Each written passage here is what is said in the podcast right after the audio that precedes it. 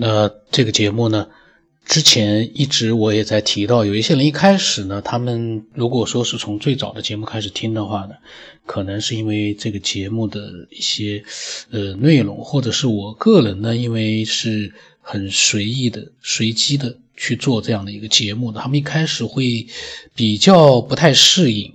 那么如果说他不听了这个节目呢，那也就算了，也就。跟这个节目就没关系了。那有的人呢，他可能听了是不爽，但是呢，因为我这个节目呢，因为太多了，而且，呃，越到后面呢，就是呃，有越多的内容，可能会想让他忍不住去听。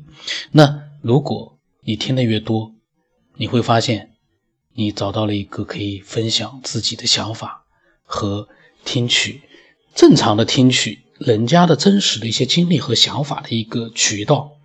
为什么？因为很多所谓的各种各样的一些呃伪科学爱好者，他们其实呢，嗯，自己是不承认，就是有一些他们不认同的一些呃想法出现的。他们呢，并不是很懂科学，可是他们呢，觉得科学就是科学，其他的呃，只要是他不知道的。那种未知的，他觉得都不是科学，都是他不认同的一些东西。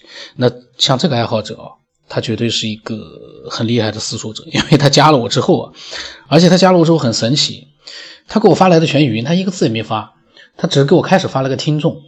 然后呢，我打开来，我因为我在想，怎么一下发那么多语音，我就一打开来一听，都是电流的声音，呃，滋滋啦啦的电流的声音呢。没有一个字，我当时就很神奇，我就说：“哎，怎么回事啊？”然后我就问他：“我说你能打字吗？” 我说一个字也没听见呀。我说后来呢，他还在发，我听那个语音条呢，还是电流的声音。我当时在想什么情况？我当时就是觉得有点发麻，我在想头皮发麻，我在想，呃，这个人怎么这么奇怪？难道他 是用什么方式来跟我在聊天吗？呃，然后我跟他讲，我说你别发了，呃，一个字也听不见。然后我说你自己听听看，然后他可能自己才去听了。他听了之后呢，他可能也没听到，然后他就跟我在发正常的语音了。因为，呃，他是当时呢，因为小孩可能好像啊，因为我听了前面几条，小孩可能在做作业还是什么，然后呢，呃，他呢戴着耳机，所以说发出来的一句话都没有发出来，都是电流的声音。那么他发来了，后来呢就一发不可收拾。呃，这是一个了解很多的，而且，嗯嗯，关注过各种各样的，呃，一些科学的、非科学的、神秘的、未知的，然后有很多自己的想法的这样一个人。那么我一直觉得呢，你要了解一个人，你一定是要全面的，呃，听完了他所讲的内容之后呢，再来看这个人是什么样的一个人。因为我只是听了前几条，我只知道，就像我开头前面说的。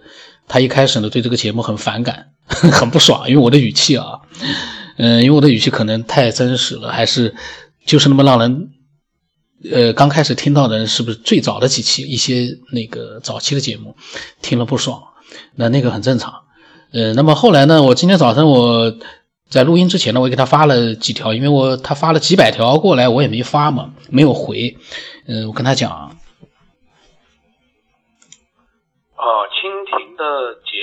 能会，呃，比那个其他的可能少一点，但是呢，我蜻蜓更新的也很快的，你可能最新的还没有听到，你的那些录音我还没有去听呢，我就听了开始几条。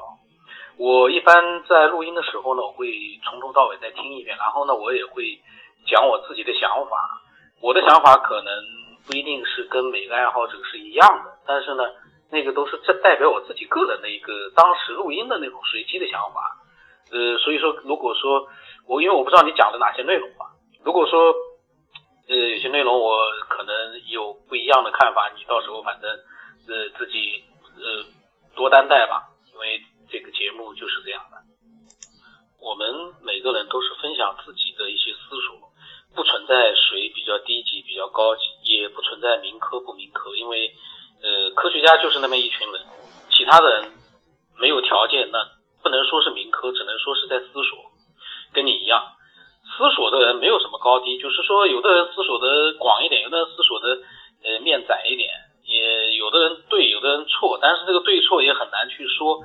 所以呢，我反正呃，每个人分享自己的，看看你的想法有没有被更多的人接受，这个是最关键的，而不是说谁低级谁高级。我倒觉得啊，这个没有一个高低的嘛。那么他呢，嗯，开始就是讲他的想法。当然，我刚才发的录音是他讲完了想法之后，我今天发的。他是昨天晚上发了，发了大概几百条。我听了几条之后，我就觉得这个家伙他的想法绝对能够让呃很多的这个科学边缘的听众感兴趣。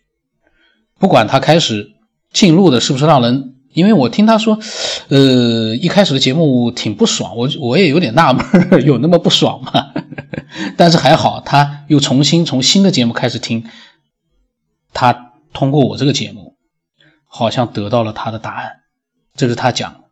那我就在想，这就是这个节目最有价值的地方。我可能和爱好者，我们是在真实的发表一些、分享一些东西，我们没有答案，但是呢，给很多的人带来了一些新的启发。这就是我在之前的节目里一直讲的，可以启发很多人。甚至于让他们得到了答案。他昨天跟我加我，然后发来这么多的想法，我就感觉他好像得到了他自己的答案。但是他所得出的答案是什么，我不知道，因为他很可能要以后才能说，我不太清楚，我没有听。那现在就开始听吧。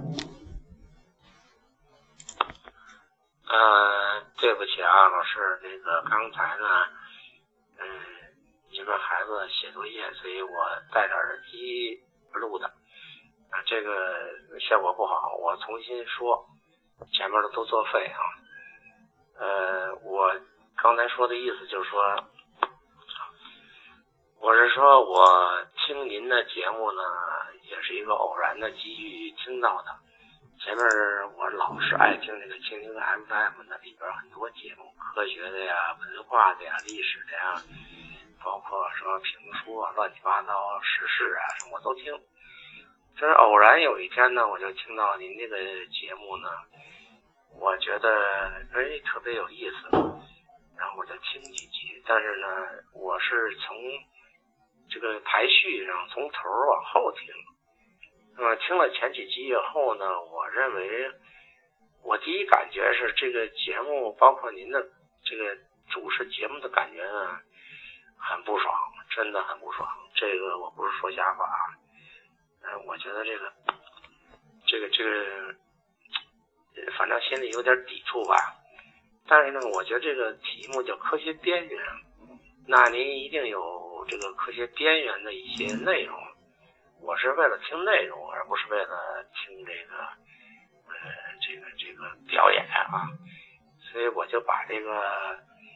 因为四百多期嘛，我就把这个排序翻过来了。我从后往前听，哎，听了几集以后呢，我就被吸引了。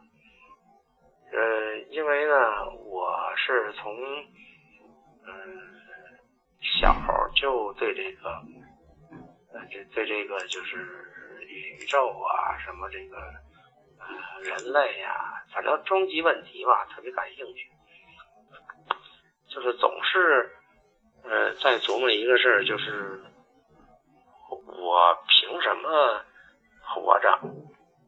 就是我没有选择我活着和死亡的权利。然后从小学到大学，呃，一路走过来都是被别人安排的。然后选择什么职业，过什么样的生活，都没有什么自主权。那都是被别人安排的，父母也好啊，周围的这个社会条件也好，就是我，那那我作为一个我的意义在哪里呢？所以我就从这个角度上去想了很多，也去看了很多的书籍。嗯，我从十几岁到二十一二岁吧，二十一岁大学毕业。然后就接触到佛学，呃，包括老子啊，所以这些经典，呃，包括这个圣经啊，然后这些这个宗教方面的，然后科学方面的，包括十万为什么这些所有领域我都感兴趣。但是感兴趣的背后就是想搞清楚一个事儿，就是凭什么我就是我，你呢不是我，他呢不是你，这这为什么是这样的？所以就对这些东西呢有一个疑问吧，所以就读了很多很多这方面的，这这个想找个答案，嗯。然后对科学的这些理论，天文学呀、量子物理呀、呃这些力学呀、化学呀，所有这些东西啊，包括后来的这些心理学，呃这些这灵学这些东西嘛，呃虽然研究不深吧，但是都知道一点，都知道他们在说什么啊，然后想把这些东西呢。合成一种，就是各个理由里头找一些共同的理由，找个解答，就是这么这么来的。后来我又报班自个儿学了这个心理学，呃，还呃考了这个二级心理咨询师的证书。又因为我生了第二个女儿呢，又学了这个幼教心理学，就是怎么教育孩子。所有这些东西呢，其实对我悟道这些呢都有一些帮助。啊，当然呢，我的经历呢也是，呃，跟这些大家分享这些东西比呢，呃，我也有很多很多，就是就是不平凡的这么一些经历。原来我并不认为这些是不平凡的，我认为很正常。但是听大家讲分享以后，我认为这个事儿，嗯，其实我经历这些东西呢，比他们都都邪乎多了。但是我并不认为这个很邪乎。就他们说这些东西，我认为都说句不好听的话，有点小儿科，你知道吗？而且在我自己身上出现的这种，呃，曾经有过的一些特异现象，嗯，也是我没法解释的，但现在都消失了啊，都不不就说，呃，隔了很长时间没有去修炼，呃，它消失了。而且师傅呢，包括周围的一些朋友，包括练功的一些工友啊，这些人所表现的东西呢，都是。当初很惊讶，后来都习以为常了，所以也没把它当成一个，没把它当成一个很，呃，很怎么着的东西。我觉得这个，因为从我的理解上，世界本来就是这样的。但是我听了您的节目，这些大家谈的这些东西呢，其实都是我以前呃经历过也想过的东西。呃，我也曾经去。脑洞了很大一段时间，也写了很多这个很苦涩的一些，呃，就是逻辑推理吧。因为这个逻辑推理，说说句实话，呃，很苦涩，很很难懂。就是给朋友，包括一些心理学老师去发，他们看完了以后，都只能说是。实在是看不懂，啊，但是所以我就没有一个能探讨和对话的人。后来我就把这些东西呢埋在心里了，也也不去想它。但是说实话，真的不想也不可能。呃，这东西就是说你心里有，一旦碰着一个激发点的时候，就被点燃了。那您这个节目呢，恰恰是一个呃点，一下把我给点燃了。而且呢，您这个节目里边所探讨的东西呢，呃，我也听了，呃，比较多的篇幅说的呢，一个是呃宇宙起源，呃人类起源，文明起源，呃，然后就是。这个呃，现代一些科技、人工智能，还有一些呃，这个科学大师这些东西，嗯，包括一些平行宇宙啊什么这种想法。那么这些呢，我听了到不到一半儿，也就听了一百多集的时候呢，我就一下把被这个，就好像脑子里头一个原来顶住了解不开、解不开的一个墙，也就是说我悟了一层又一层，每层都能解释前面的，但是呢，就老有一个眼点不开。我就一直就是犯嘀咕，然后搁下来就等。对，我听了您这个节目以后，大家的这些想法呢，就是一下我就通了。通了以后呢，我并没有那么惊喜啊，但是我发现以前所思索的这些东西，包括呃大家讲的这些东西，我一下就明白了。这是等于我非常要感谢，就这么多年来我搁在心里头解不开的疙瘩，一下被您这个节目给点通了。我觉得这正是您这个节目的可贵之处啊。呃，不管是什么民科也好，什么也好，这没必要去跟他们扯那个蛋啊。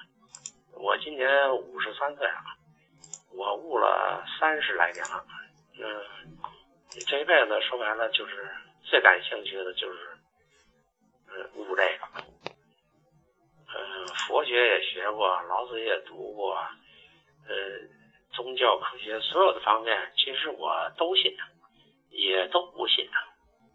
呃，不信的原因呢，是我怕掉里头以后呢被格式化。嗯，信的原因呢是他们都是圣贤。他们说的东西都不会骗人，一定有一些根源。我今天呢，只是嗯，先给您说一些嗯前言吧，就是我对这些呃您这个节目的看法和呃节目里头出现的这些人物、这些呃大脑洞们说的这些东西。呃，我可以确切的说啊，呃，就是刚才我说的那个三位，呃，他们已经非常接近真相了，而且他们说的所有那些悬疑的事情，在我看来都是非常真实的真相，而且很好解释。这个，呃，我身上发生的一些过程和我周边发生的过程，可能比他们还。过之而无不及。一个真理呢，其实是非常简单的，呃，不是那么玄的。呃，大家以为说我们讲这些灵异的事情是玄乎其玄，叫玄学。呃，其实我觉得真理呢，倒反而是一点都不玄的。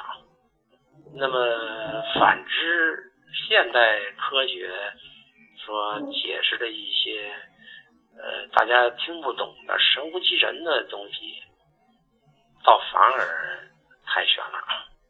呃，这就是我的看法。我认为真理其实是特别简单的一件事。呃，一旦，而且不是说呃老百姓不懂。那么他呢，就是一开始讲了他是怎么样，就是通过这个节目呢，他得到了他自己的一个，他好像意思说他得到他自己的答案。那么其实呢，呃，他所总结的这个节目的内容呢，其实并不是这个节目的全部，因为他可能后面还有最起码一百多期他都没有听到，或者说还有更多期他没有听到。这个节目呢，呃，如果你觉得里面没有你感兴趣的东西，那说明。这个节目还缺少你的分享，你不能说人家没有分享你感兴趣的东西，你觉得有意义的东西，这个节目就有问题。那是因为你只听人家的，自己没有站出来分享。这个是我的看法。那他的分享，我觉得呢，绝对是有非常高的价值。因为照他这么一讲的话呢，他解决了前人所有呃正在疑惑的一些问题。那呃。因为他发来的东西内容太多了，我还没有听。我在想，呃，下一期的话专门就把他所讲的，我不知道他在讲什么，可能是讲他的经历，也可能讲，但是他因为这个节目所得出来的，他自己认为，嗯，最后的一个答案，我相信他也不会，呃，那么快告诉我，肯定是事先要讲很多他的一些，呃，想法和经历吧，我是这么推测的。那如果说你也有你的想法的话呢，我欢迎你把它，呃，发过来，因为这就是一个。嗯，分享能够被更多的人去受到启发的一些想法和经历的这样的一个节目。呃，不管说，就像他说的，他不是来听这个表演，因为我们也没有表演，我也不会表演。因为正是因为我不会表演，可能让他一开始呢觉得呃听了很不爽，那就没有办法。但是他跟这个节目始终是有缘的，所以他又从最新的节目开始听了，他又觉得。被吸引住了，而且呢，得到了答案，这就是一个缘分吧。因为节目和听众之间是有一个机缘的。你如果说没有欣赏到，或者说你没有欲望去想去欣赏、探索一些什么的话，那是没有缘分了。那我的微信号码是 b 二五什么八不让什么八，微信的名字呢是九天以后。我呢是欢迎所有的有想法的一些呃科学的爱好者、思索者，甚至于呢。之前是伪科学的这样一批人来分享他们自己的想法，那只要伪科学他不去说人家不好，说人家低端，他只要能拿出自己的想法，他就不再是伪科学，因为他听多了这样的一个节目，他会觉得自己很渺小，这个是肯定的。不管你觉得人家的想法是不是呃稀疏平常的，都是一些很平常的，但是这个平常所对应的。你觉得不平常的内容或者是经历在哪里呢？你能分享一点出来吗？当你觉得人家很平常、很稀疏的时候，你能不能像这个爱好者一样，拿出一些不平凡的东西出来呢？那样的话，你那才是你觉得人家平凡的一个基础。你没有自己拿出来自己的东西，你就片面的去说人家这样不好那样不好，那你的好在哪里了？那今天就到这里吧，下一期我在想，它肯定有更多精彩的内容，嗯。